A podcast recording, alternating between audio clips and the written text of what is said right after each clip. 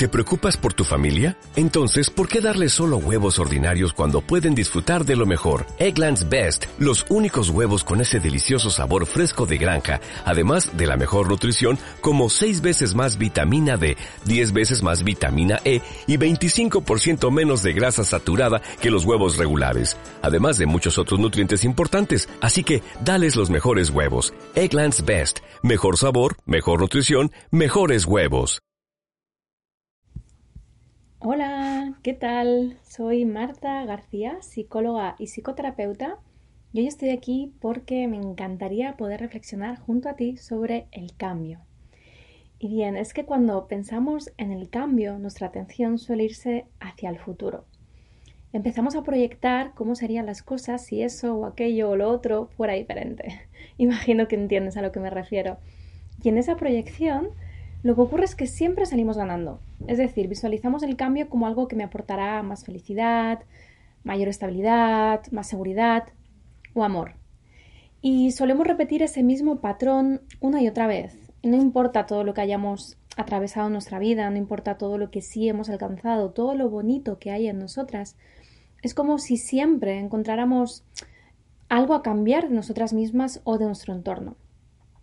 Y de nuevo, la mirada hacia afuera, es decir, la mirada hacia el futuro. Por lo tanto, de nuevo, ¿no? Como que seguimos proyectando. Y eso mismo que proyectamos en nosotras, también lo proyectamos en otras personas. Me explicaré mejor con un ejemplo. Podemos llegar a creer, eh, por ejemplo, que esa persona es tan feliz o aparenta ser tan feliz porque consiguió esa casa. O normal, ¿no? Es que esa persona es segura de sí misma porque tiene ese cuerpo tan bonito Proyectamos la felicidad de nuevo, la seguridad, el amor, en algo externo, en algo que no tiene que ver con nosotras. Y cuando este patrón está tan instaurado, es muy fácil que, queremos, que queramos huir del momento presente, porque, claro, en ese futuro las cosas serían ideales. Por lo tanto, ¿para qué voy a estar aquí, ahora, conmigo, acompañándome? Y de nuevo, la mirada hacia afuera. Y aquí es lo que yo quiero reflexionar contigo, ¿no? Y es que, ¿y si el cambio que necesitamos está en la dirección de nuestra mirada? ¿Y si en vez de hacia afuera miráramos hacia adentro? ¿Qué crees que ocurriría? Justamente hoy hablaba con una muy buena amiga sobre esto. Ella me decía todo lo que le quedaba por lograr, todo lo que tenía que cambiar de ella misma, y yo la escuché, obvio, con mucha paciencia y mucho cariño, hasta que ya no pude más. y le dije, no, mira, no tienes que cambiar nada, en serio, tan solo necesitas cambiar la mirada, ir hacia tu interior, conocerte más. Y de aquí surgió esta reflexión. Porque cuando eso ocurre, cuando buceas en tu interior, los pasos suelen darse de una forma más orgánica, de una forma más natural. Es decir, no se hace desde la exigencia o desde el miedo, sino que vamos caminando desde la coherencia interna, sabiendo que ese lugar es al que necesito o quiero ir.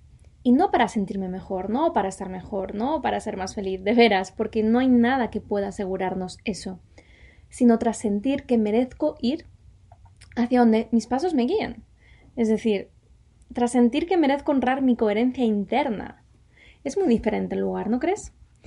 Y bueno, si te sientes identificada con todo esto que anteriormente te expongo, tranquila, estamos todas en el mismo barco, o bueno, al menos la mayoría. Bueno, voy a hablar por mí misma. Yo he estado en ese lugar durante mucho tiempo y por eso te entiendo.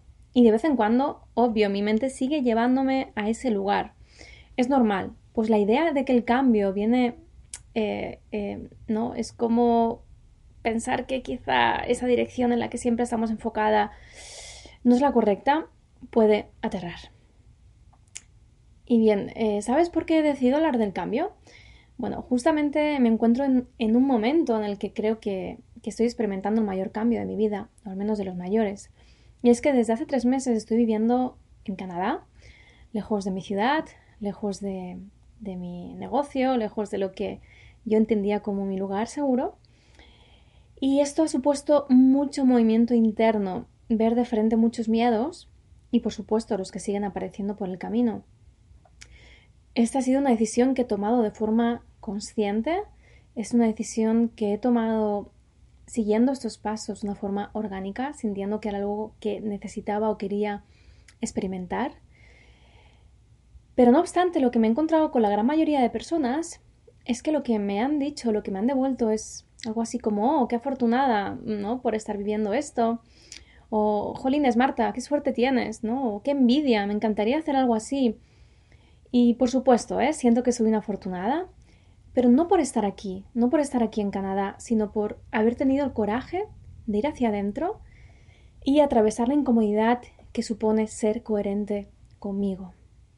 Porque escucharse es incómodo. Y lo voy a volver a repetir. Escucharse es incómodo, es muy incómodo. De veras que lo es. Y el cambio también lo es.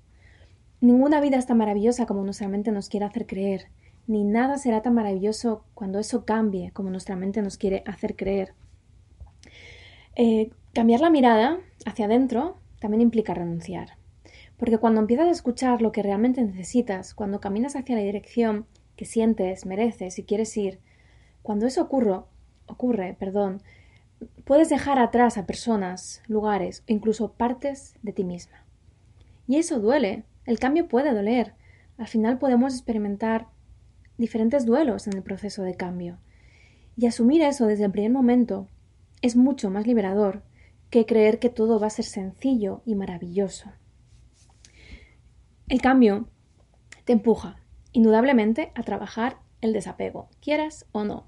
Y es por eso que si quieres conocerte, que si quieres conocerte de verdad y llevar la mirada hacia adentro con los cambios que eso pueda suponer, pregúntate, ¿estoy dispuesta a trabajar el desapego? ¿Estoy dispuesta a reconocer que lo que antes creía como cierto quizá ya no me sirve? ¿Estoy dispuesta a aceptar que quizá mi forma de relacionarme con otros ya no me sirve? ¿Estoy dispuesta a darme cuenta de que quizás la forma de acompañarme me hace daño? Porque cuando asumimos esos riesgos es cuando podemos realmente responsabilizarnos y asumir nuestro propio cambio. Cuando responsabilizamos a seguir indagando, a seguir buceando, obvio, sabiendo que podemos seguir a coger aire siempre que queramos, no lo olvides, y por qué no, a simplemente flotar en el agua si eso es lo que sientes. Tienes derecho a simplemente flotar. Tú decides, pero asume, es decir, asume que lo que necesitas es cambiar la dirección de tu mirada y asume que hay riesgos que necesitas poner encima de tu mesa. No nos engañemos más, por favor. No hay nada que necesitemos cambiar para ser mejores. Creer que podemos ser mejores implica volver a mirar hacia el futuro. Y recuerda, contra más idealices el futuro, más te alejarás de ti. Abraza a quien tú hoy eres. Abraza todo lo que ya tienes porque es perfecto. Y por supuesto, con esto no quiero que pienses que todo depende de ti, pero me gustaría centrarme en lo que sí puedes hacer por ti misma hoy y aquí. Tranquila, yo te ayudo, para eso estoy aquí. Así que te propongo que cojas libreta y boli y te tomes un ratito para ti misma para poder reflexionar sobre qué es todo lo que necesitas, porque piénsalo por un momento. Si cada día de tu vida te ofrecieras aquello que necesitaras, ¿para qué querrías cambiar? Te espero. Si quieres darle al, al pause para coger libreta o boli, o bien sigue escuchándome y lo puedes hacer más tarde. Y aquí voy con estas preguntas que hoy quiero lanzarte. ¿Qué cosas he aprendido hoy? Quizá en esta pregunta encuentres una buena aliada para entrenar tu mirada y llevarla aquí, al presente. ¿De qué me siento orgullosa hoy?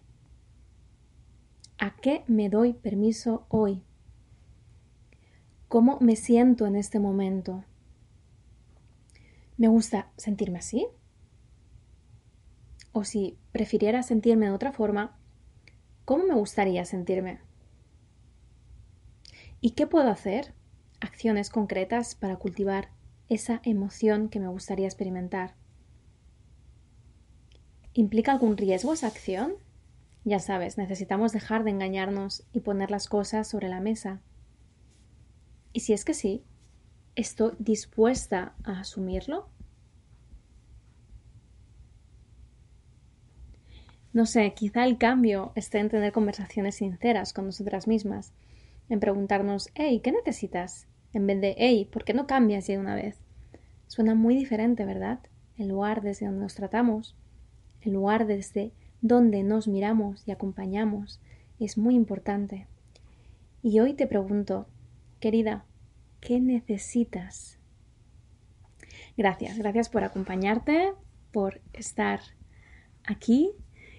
También quiero, quiero decirte algo que me hace mucha ilusión y es que hace unos días lancé mi primer, mi primer ebook, un lugar donde encontrarte, que puedes encontrarlo en mi web, Alimenta tu Esencia, y estoy muy contenta con toda la acogida que ha tenido y con todos los comentarios que me estáis haciendo llegar de todo lo que os está acompañando y de todo lo que se está nutriendo. De verdad que gracias porque ese era el propósito de, de este ebook que he preparado y he construido con tanto cariño.